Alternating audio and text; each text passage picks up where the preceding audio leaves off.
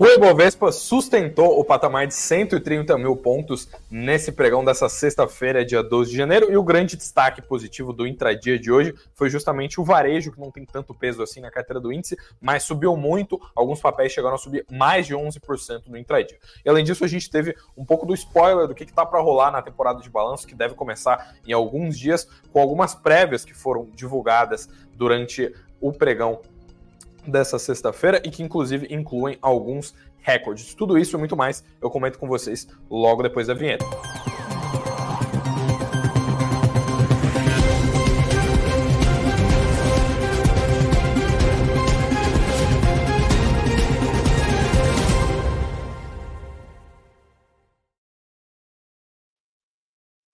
Olá, olá, uma boa noite, uma ótima noite de sexta-feira para todos vocês que estão acompanhando a live das 19 horas aqui do Suno Notícias. Muito obrigado já a todo mundo que está entrando nesses primeiros minutinhos de live. Sempre agradeço a presença de todos vocês, sempre um prazer estar aí comentando com vocês as principais novidades do mercado financeiro e já faço então aquele apelo, deixa o seu like aí embaixo também e se você for novo aqui no canal do Suno Notícias. Não esquece de se inscrever no canal. E bora falar do que interessa, bora falar do Ibov, de como é que fechou a bolsa hoje, porque como eu falei para vocês, depois de uma ressacada aí nos últimos dias, hoje o índice subiu um pouco, foi uma alta meio tímida, inclusive a gente não teve grandes contribuições das companhias de maior peso na carteira do Ibov, né, que são Vale e Petrobras, a gente teve alguns destaques quanto à volatilidade, como eu comentei com vocês aqui na introdução, alguns papéis chegaram a subir mais de 11%, vamos dar uma olhada como é que o pregão fechou hoje aqui no mapa dos ativos do Estados Unidos.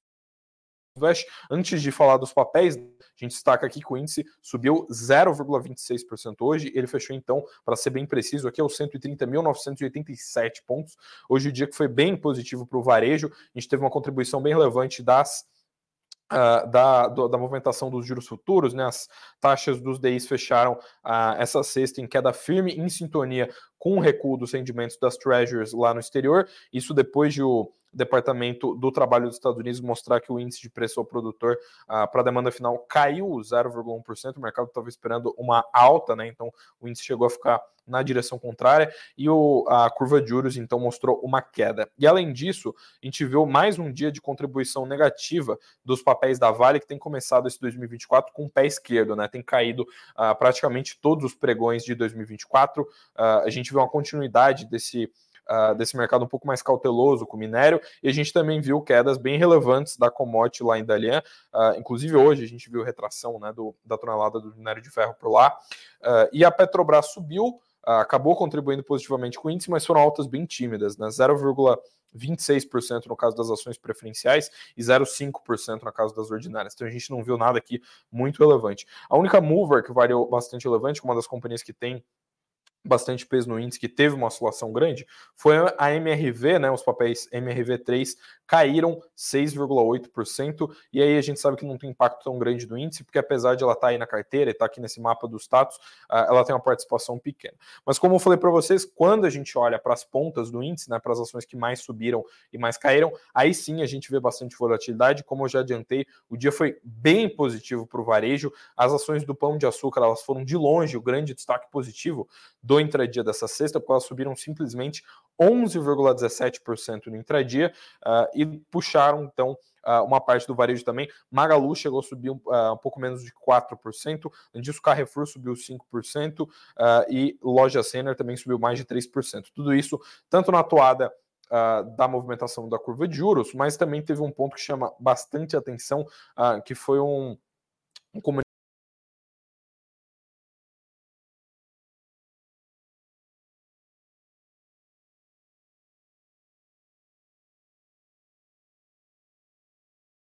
lá, em, lá em Wall Street, lá em Nova York, a gente viu o Dow Jones cai 0,31%, enquanto isso o S&P subiu 0,08%, uma alta bem tímida, e a Nasdaq praticamente fechou no 0 a 0. Quando a gente olha para a Europa, a gente viu a bolsa de Frankfurt subir 1%, Londres caiu, uh, subiu 0,64% também, e Eurostox nesse sentido, né, que é aquele índice europeu que agrega todas as bolsas ali do continente, subiu 0,84%.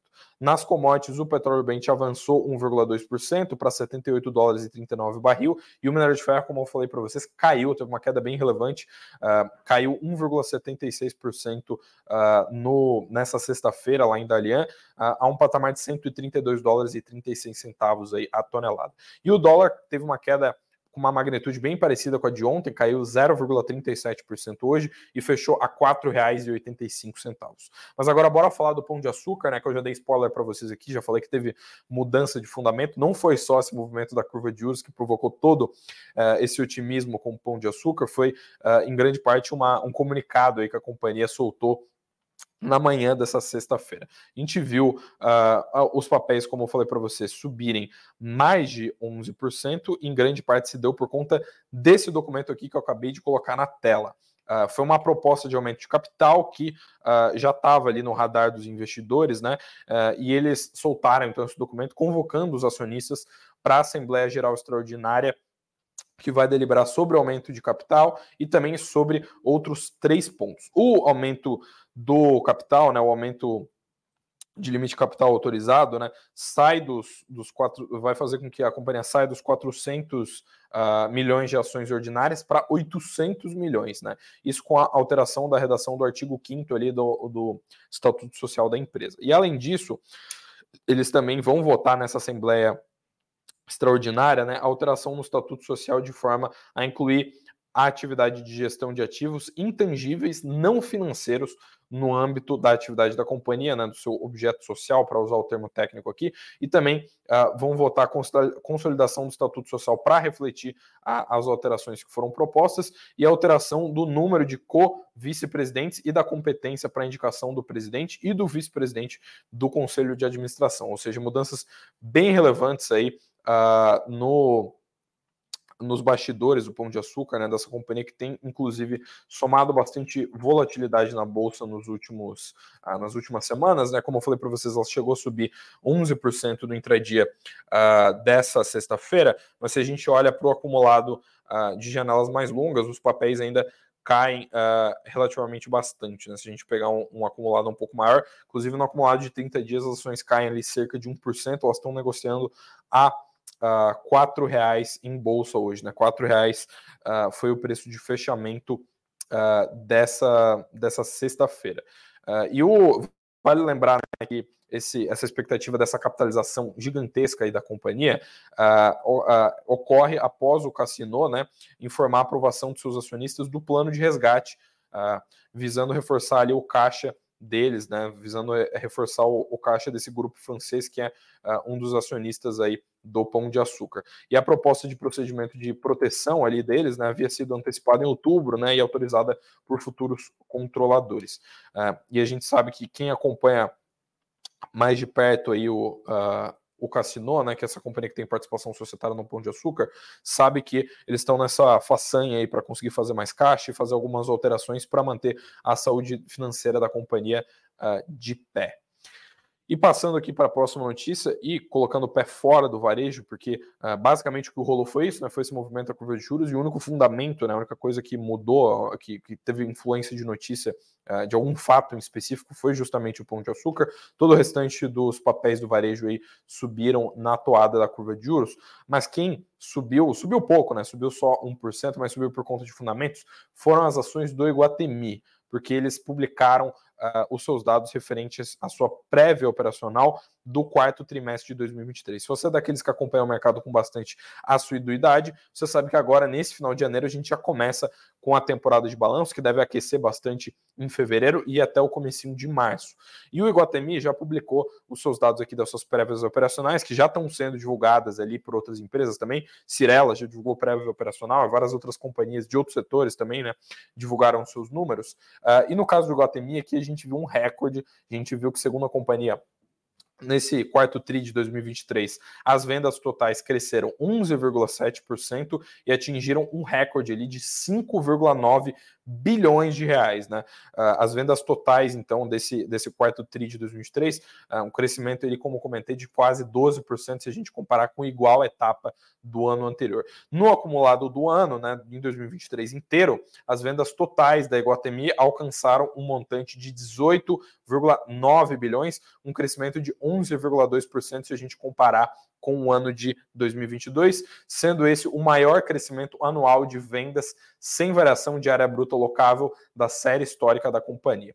E também, ainda de acordo ali com os resultados da companhia, né, as vendas de mesmas lojas tiveram um avanço anual de 9% ali uh, no quarto TRI de 2023, e a gente também teve avanços em outros segmentos, no segmento de alimentação, de moda, de calçados uh, e outros outros pontos. E vale lembrar que em todo ano, né, os segmentos que melhor desempenharam aí no, no Iguatemi foram os segmentos de serviços, entretenimentos e outros ali, além de um segmento de, é, de alimentação, que também tiveram um crescimento bem parecido aqui com uh, o crescimento de vendas no ano a ano, que foi um crescimento ali, todos, todos os segmentos cresceram ali na casa de 11, 12% na base anual. E só para refrescar aí a memória de vocês, né? No último balanço que eles reportaram, né, que é referente ao terceiro trimestre de 2023, a gente viu uh, um lucro líquido ajustado de 101,9 uh, milhões de reais, representando um avanço de 80% se a gente comparar com o terceiro tri de 2022 aí, que é a base comparativa. Uh, e a a previsão né, que o balanço completo do quarto TRI de 2023 do Iguatemi seja divulgado somente no finalzinho de fevereiro, não no final, né, mas dia 20 de fevereiro, segundo as informações aí do site de relações com investidores, uh, é o dia 20 de fevereiro que é o dia que deve ser divulgado aí o resultado, uh, resultado trimestral completo aí da companhia. Uh, e passando aqui, ainda, ainda falando de mercado, porque hoje a gente tem uma notícia em específico que a gente vai colocar um pezinho no mercado imobiliário, mas falar um pouco ainda sobre, sobre o mercado financeiro hoje, sobre ações, sobre bolsa, porque teve companhia que anunciou dividendo muito recentemente. Se você tem ações do Santander na carteira, você vai então receber esses dividendos. Conforme foi divulgado aqui pela companhia, né, vão ser pagos 1,5 bilhão de reais em juros sobre capital próprio ali para os seus acionistas, segundo um fato relevante que foi divulgado aí pela companhia ainda nessa nessa sexta-feira. O valor de, desses proventos, né, desses rendimentos, ele vai representar 40 centavos por ação, né, 40 centavos por unit ali, que vão ser pagos para os acionistas a partir do dia 8 de fevereiro. E vai lembrar que tem aquela famosa data de corte, né, e é uma data de corte que rola daqui exatamente uma semana. A partir do dia, uh, uh, né, apenas uns investidores com ações ali do Santander no dia 19 de janeiro vão ter direito a receber esses dividendos, ou seja, na próxima sexta-feira, o último dia para você comprar ações do Santander e ter direito a, a esses dividendos que vão ser pagos a partir do dia 8 de fevereiro. Já no dia 22 de janeiro, então, as units do Santander passam a ser negociadas em bolsa uh, sem direito aos JCP, aí, aos juros sobre capital próprio aí, que foram anunciados pela companhia, né? Ou seja, você que tem papéis aí do Santander na carteira, tem uma notícia positiva, aí vai ter dinheiro pingando na sua conta aí muito em breve. Uh, inclusive, eu destaco aqui né, que, o, uh, que, o, que a gente teve uma variação bem pequena até do, uh, das ações, porque o, hoje o Santander caiu 0,33%, então não teve nada muito relevante por conta desse anúncio. Uh, e só por curiosidade aqui, né, o, o dividend yield da companhia é de 5,46% se a gente pegar o acumulado dos últimos 12 meses, segundo os dados aí que são atualizados em tempo real pelo Status Invest. E agora sim, falando do mercado imobiliário e falando do, uh, do que eu comentei com vocês aqui, que é o, o fato de que a gente teve uma, uma notícia que foi bem relevante, que foi o preço dos aluguéis de capitais que foram uh, que subiram muito em 2023 e que tiveram basicamente o seu maior tiveram o seu ano mais caro, né? Para alugar imóvel em capitais desde 2019. Inclusive, comenta aí se você tomou reajuste esse ano, como é que você viu esse 2023. Você mora em capital, né? Se você está morando em São Paulo, em Porto Alegre, em Curitiba, em Recife, uh, onde que você mora aí, se você sentiu esse encarecimento, porque segundo os dados do Quinto Andar, 2023 foi o ano mais caro ali desde 2019. Inclusive, uh, o o, o, preço médio, né? Essa aqui é a média ponderada, ponderada né, do preço médio do aluguel do metro quadrado. E na cidade de São Paulo em específico, né, que é a maior metrópole da América Latina, ela ficou na, na primeira colocação, né, com R$ 59,82 pagos na média por metro quadrado aqui no aluguel.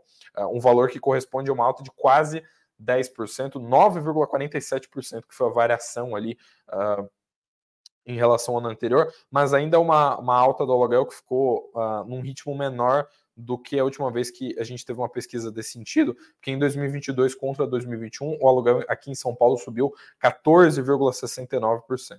Na sequência, no ranking, a gente vê Brasília, Rio de Janeiro, Belo Horizonte e Porto Alegre. Brasília teve um, tem um preço médio de R$ 43,46, uh, teve um reajuste de 12% nesse ano de 2023, e lá no Rio, a média de R$ 39,00 por metro quadrado aí no aluguel, mostrando uma alta de 14% ante o ano anterior. E a gente tem uma variação, inclusive, bem específica em Curitiba, que eu citei aqui, porque o preço do aluguel lá em Curitiba subiu 21% na média em relação ao anterior, numa cotação ali de R$ 36,00 na média por metro quadrado, R$ 36,43 para ser mais exato.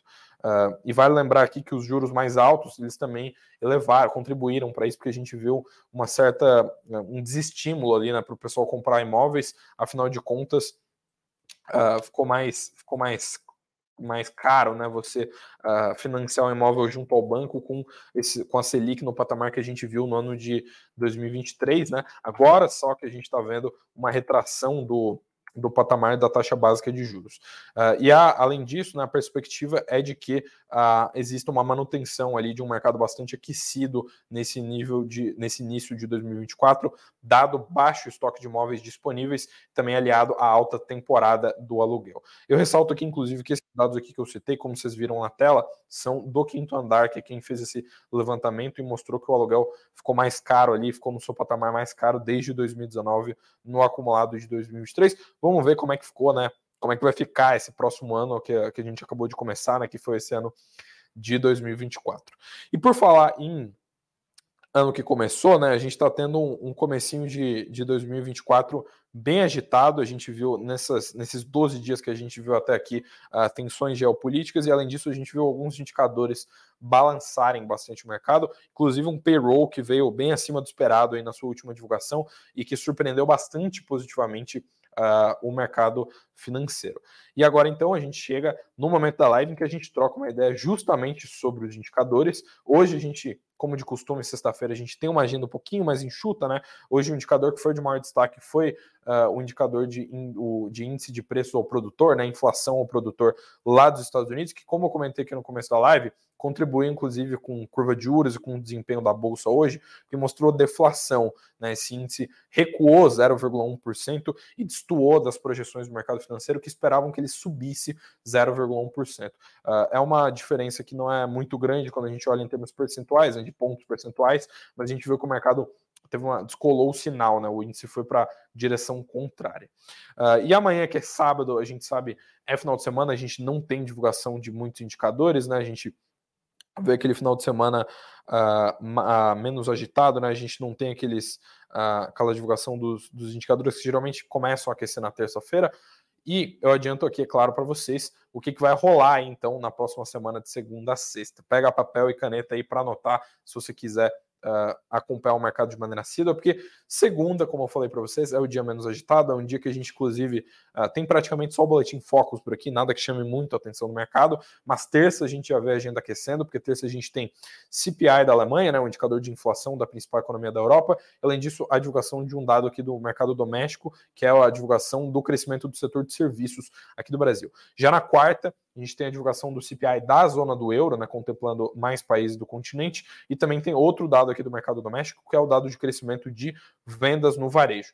Na quinta-feira, a gente tem o IBCBR para ser divulgado, o IBCBR que é conhecido aí pelo pessoal do mercado como o indicador que é a prévia do PIB, né? Mostra um pouco de como é que está o termômetro aí do crescimento econômico. E para fechar a semana, na próxima sexta-feira, aí no próximo sextou, a gente tem a divulgação dos dados de vendas de casas usadas lá nos Estados Unidos, que mostram como é que está a atividade econômica por lá, um indicador que é um pouco mais relevante, dado o momento que a gente está atualmente, né, de juros historicamente altos lá nos Estados Unidos, e a gente também tem, também na sexta-feira ali, a divulgação de dados de inflação ao produtor lá na Alemanha, né, o, o a divulgação uh, desses dados que a gente viu hoje, inclusive, aqui no, uh, lá nos Estados Unidos, né.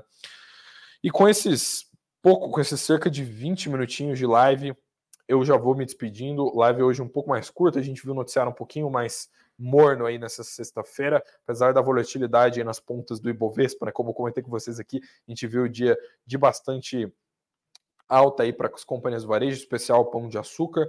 Uh, e eu já aproveito aqui também para deixar uma boa noite para o pessoal que entrou um pouquinho mais tarde na live de hoje. Boa noite para o Thiago, para o Silvio, para a Nancy, uh, ah, para todo mundo aí que entrou. Faço de novo também aquele agradecimento. Muito obrigado para todos vocês que estão acompanhando, especial quem está acompanhando aí desde o início. Deixa o seu like aí para ajudar o nosso trabalho e também para o YouTube entregar esse conteúdo para mais gente. E além disso, se inscreve aqui no canal do Sul Notícias se você for novo por aqui. É isso, muito obrigado a todos vocês. Ressalto também que a gente está nas plataformas de streaming de áudio, então você também consegue acompanhar a gente no Spotify e no Apple Podcast, nas plataformas de streaming de áudio que for do seu gosto. Muito obrigado aí para todo mundo. Um ótimo final de semana a todos. E eu ressalto também que logo agora que eu vou fechar essa live, vou deixar um link especial aqui na descrição para vocês, para vocês terem desconto em alguns dos produtos da Suno aí. Muito obrigado para todo mundo. Uma boa noite, um ótimo final de semana, então, e tchau, tchau.